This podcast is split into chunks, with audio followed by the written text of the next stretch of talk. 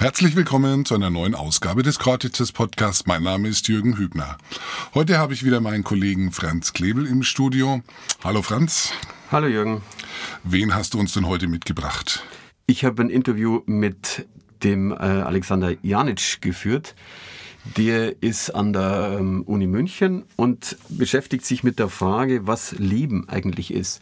Die Definition von Leben. Und das ist keine einfache Aufgabe, weil die ähm, Definition äh, sehr komplex ist. Man muss da viele Sachen äh, ansprechen. Man muss im Prinzip einen Katalog von Eigenschaften aufführen und so weiter.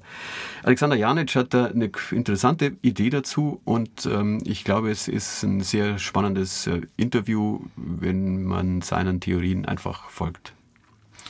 Dem kann ich nur zustimmen. Ähm, für mich hat ähm, dieses Gespräch alles auf den Kopf gestellt, was ich bisher dachte, was Leben ist. und ich denke, für unsere werte Hörerschaft ist das genauso interessant. Ich wünsche auf jeden Fall wie immer viel Spaß und viel Freude beim Erkenntnisgewinn. Guten Tag, Herr Janic. Ähm, Sie haben heute einen Vortrag gehalten, auch bei unserem Exo-Leben-Symposium, und da ging es darum, was Leben eigentlich ist. Also wie definieren wir das Lebendige und äh, wie stellen wir fest, letztlich, welche Kriterien haben wir, um irgendetwas als lebendig zu charakterisieren.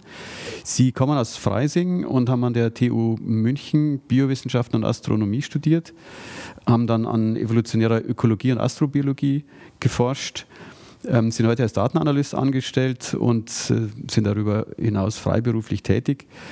Ähm, Sie sind vielleicht einem größeren Publikum dadurch bekannt, dass Sie der jüngste Sachbuchautor aller Zeiten sind. Im deutschsprachigen, Raum, im deutschsprachigen Raum, weil Sie 2017 Ihren ersten ähm, Roman Lebensraum Universum vorgestellt haben.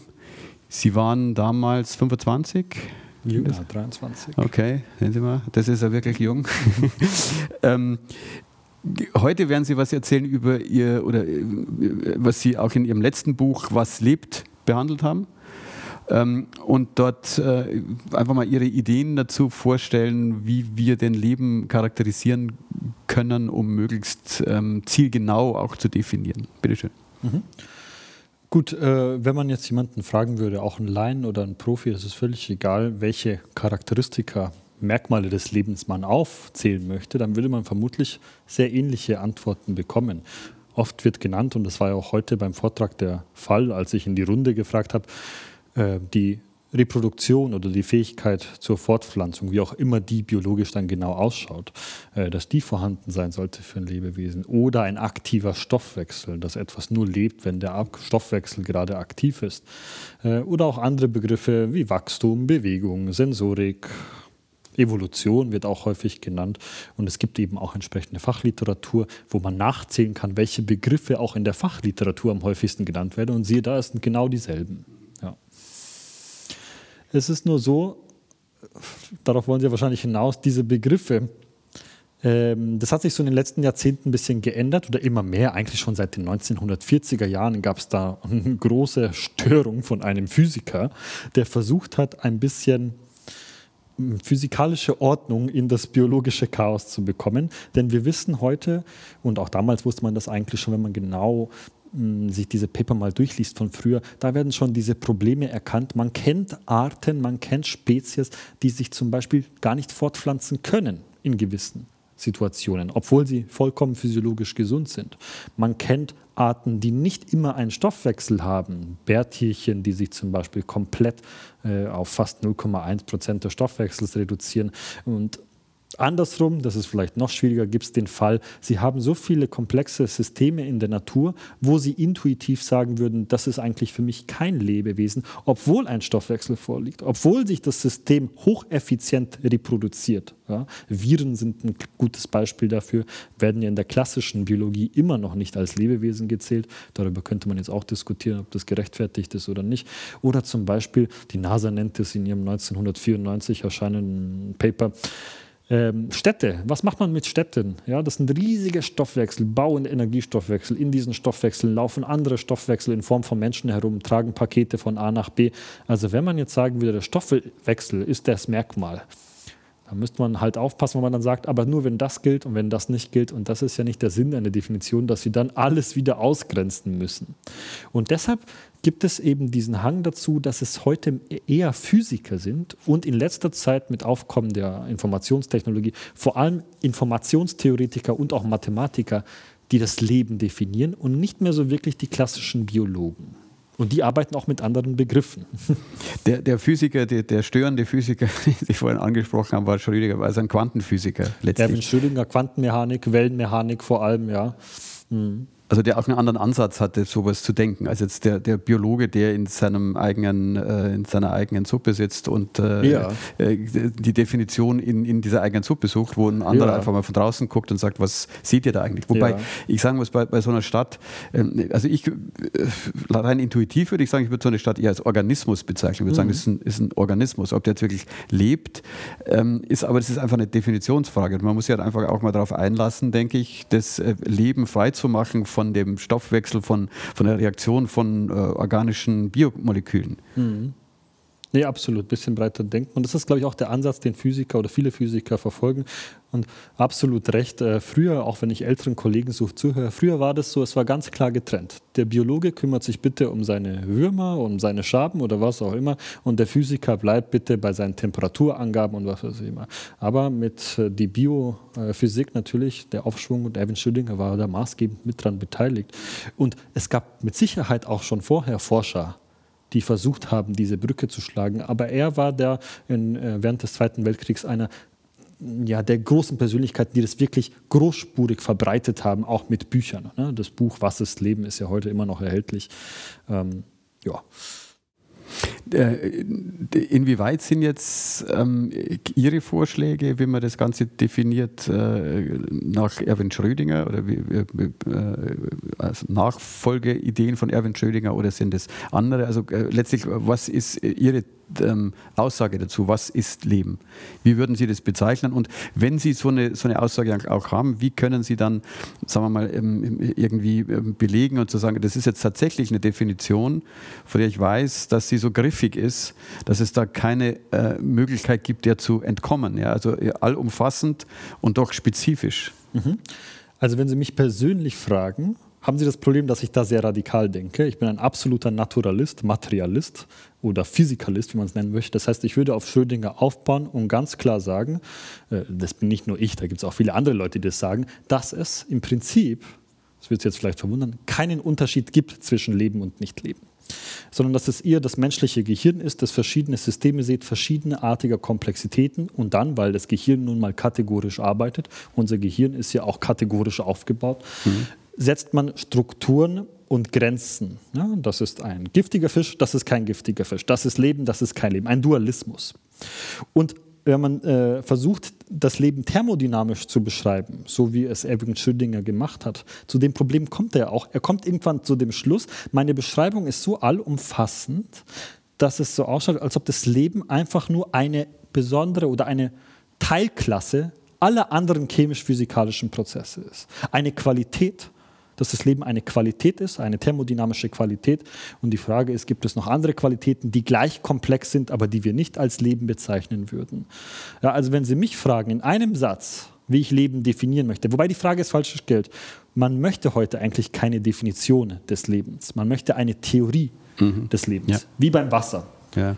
Äh, wenn Sie jemanden vor 500 Jahren gefragt hätten, was Wasser ist, was ist Wasser, Definition von Wasser, hätte sie Ihnen nur sagen können, dass Wasser fließt, dass es nass macht, dass es ein Volumen hat oder irgendwie. Das heißt, Sie beschreiben einfach nur äußere Zustände. Heute hingegen würde man inert beschreiben und sagen, es ist ein Verbund von Sauerstoff, Wasserstoff äh, und so weiter. Also eine molekularchemische Antwort. Mhm. Und das würden wir uns auch hier wünschen. Keine Beschreibung oder Definition der sich äußerlich präsentierenden Charakteristika, Stoffwechsel, Reproduktion und alles. Also keine Liste von, von Pro richtig. und Kontras, das ist es, das ist es nicht und aus dem, das, was in der Mitte ist, was da noch übrig bleibt. Genau. Aus dem, äh, genau, richtig. Ja. Sondern eine prozessorientierte Beschreibung, eine ja, inerte ja, Beschreibung die reduktionistisch und naturalistisch ist. Was meine ich mit naturalistisch? Ich weiß nicht, ob das jedem Zuhörer klar ist. Es gibt diese zwei, ich sage mal, großen Strömungen.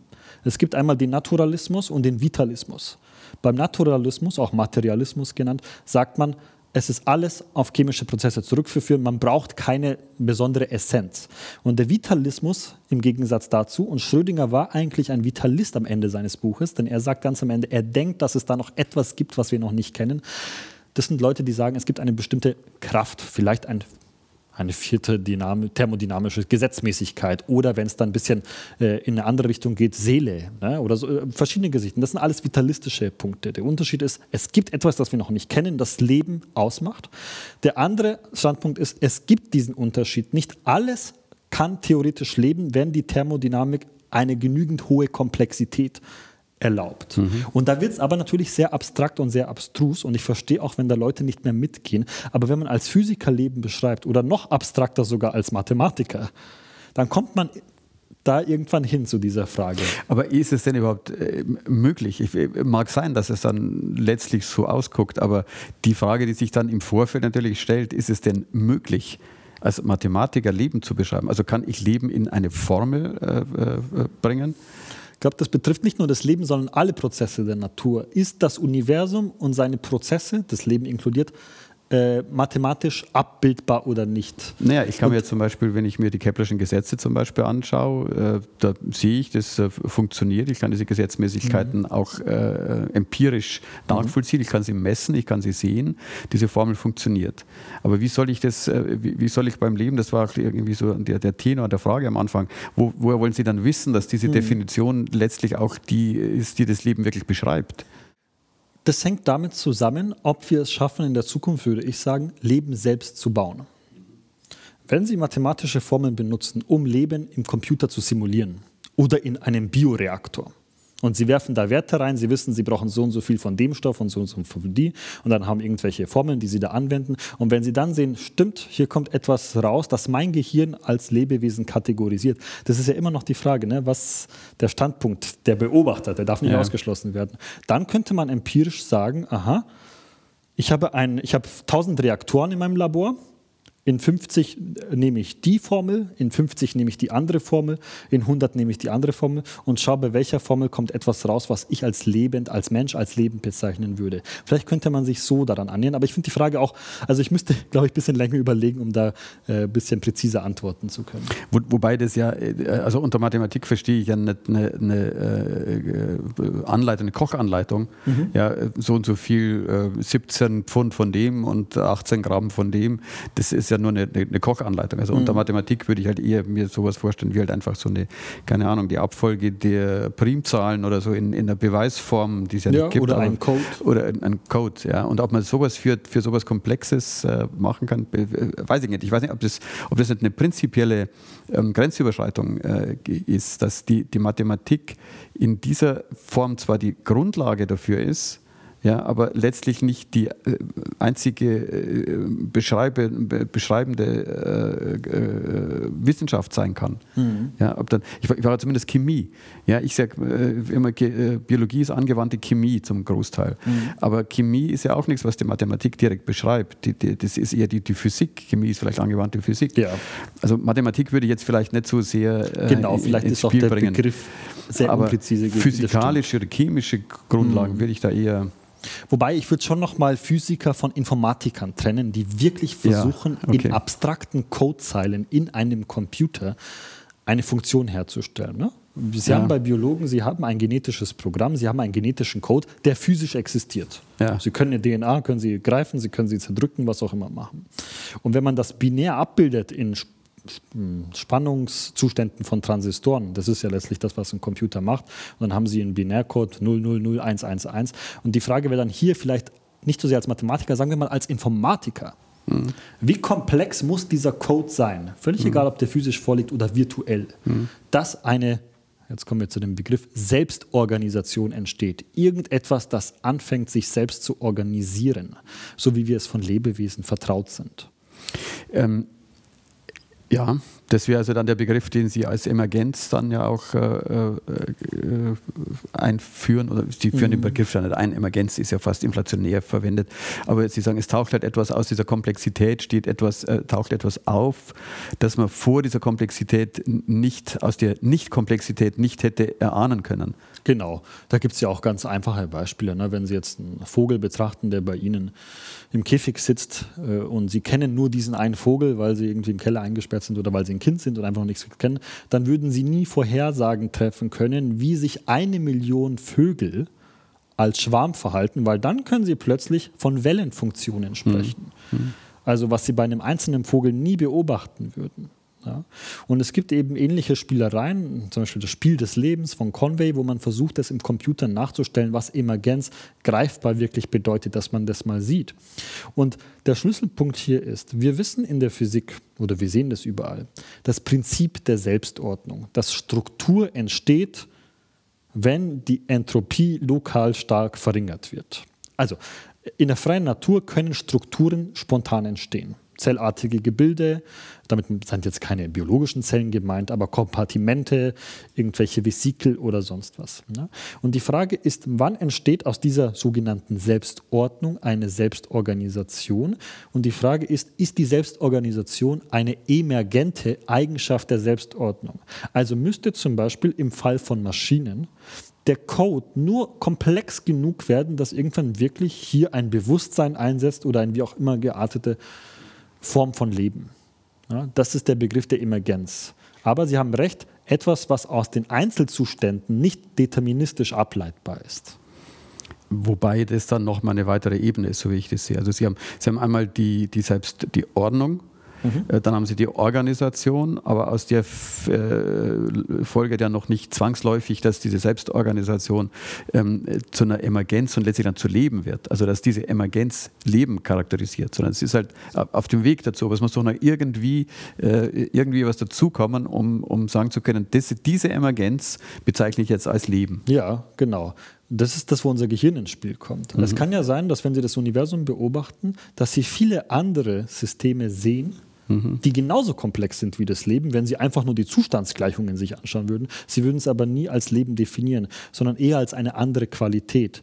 Und deshalb gibt es eben auch diese, äh, diese Forscher, die sagen, man muss aus diesem Dualismus raus und akzeptieren, es ist jetzt nicht unbedingt vielleicht die Weltsicht, die ich bis zum Ende konsequent vertrete, aber dass die Selbstorganisation eben keine andere Ebene ist als die Selbstordnung, sondern mhm. eine Teilklasse der mhm. Selbstordnung, mhm. wenn es komplex genug wird. Mhm. Und das Leben dann eine Qualität davon ist. Die grundsätzlichen Fragen sind, wie entsteht Organisation aus Ordnung?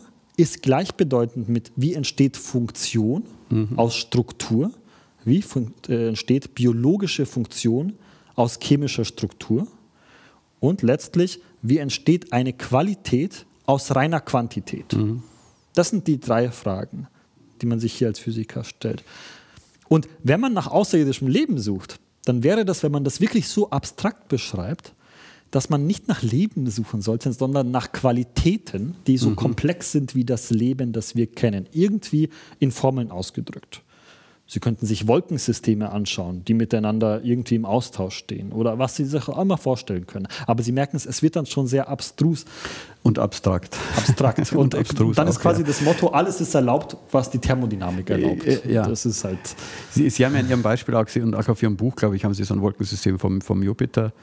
Ähm, äh, wenn ich jetzt einem Astronomen sagen würde, schau doch mal irgendwo in einem entfernten System auf dem Planeten, ob du da Wolken siehst, dann hast du Leben gefunden. Der wird wahrscheinlich äh, sich äh, die, die, Hände auf die Oberschenkel ja. schlagen und lachen. Also, ich würde nicht sagen, schaut nur nach Wolken, sondern ich würde sagen, wie komplex ist das System, wie tief ist die Informationstiefe, wie stark wird die Entropie okay. dort äh, gebrochen, das thermodynamische ja. Gleichgewicht und entsteht aus diesem Ungleichgewicht eben Ordnung und Organisation. Ja. Also die Frage würde ich stellen.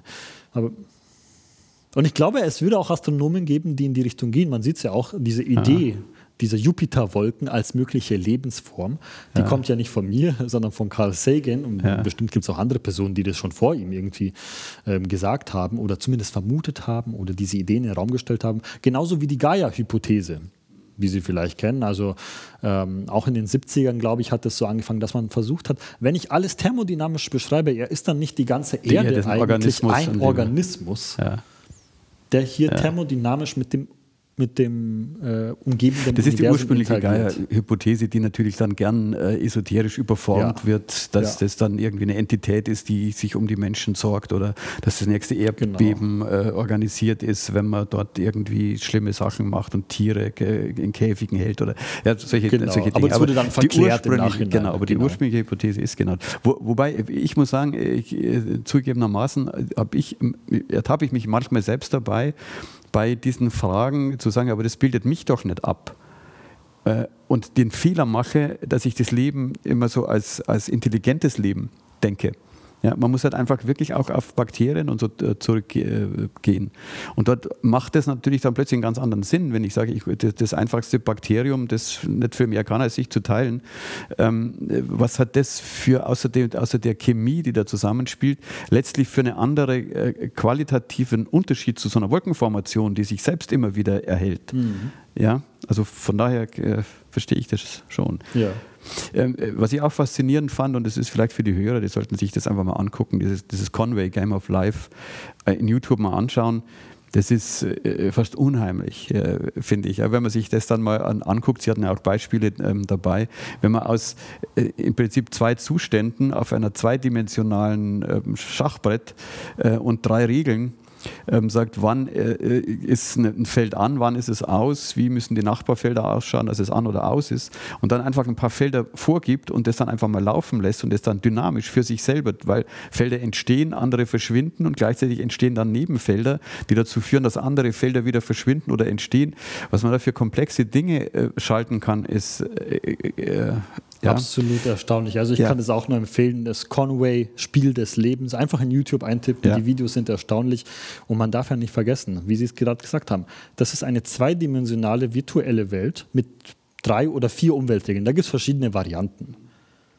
Auf der Erde haben wir eine zumindest drei Raumdimensionen, also eine Dimension mehr, eine Raumdimension mehr und ja nicht nur drei Umweltregeln. Sie haben tausende chemische Regeln, die ineinander greifen. die Hunderttausende sicher. ja, Komplexität erzeugen können. Wobei hier auch die Frage wird, wann ist der Unterschied zwischen Chaos vielleicht? Wann, was ist das richtige Maß? Ja, hätte ich jetzt keine Antwort dafür natürlich, aber extrem spannend dieses Spiel. Ich kann auch nur jeden raten, macht den Computer an und füllt Ja. mal ein paar Felder aus. Das kann man ja auch selber spielen. Natürlich, ja. Und vielleicht schafft man ja irgendwas. Es ist auch erstaunlich, was würde mit so einem Programm passieren, wenn man das einfach Jahrmillionen laufen lässt? Ja. Ja? Was, was für Zustände gibt Ja, es? weil halt auf diesem unendlich großen, auf dieser unendlich großen Matrix natürlich, ich meine, das, das, soweit man das sieht, ist das, was in der Mitte passiert, ähm, das hat vielleicht auch was damit zu tun, dass es halt attraktiv sein muss für einen Zuschauer. Er hält sich ja immer wieder selbst. Also das ist ja im Prinzip sehr repetitiv. Ja.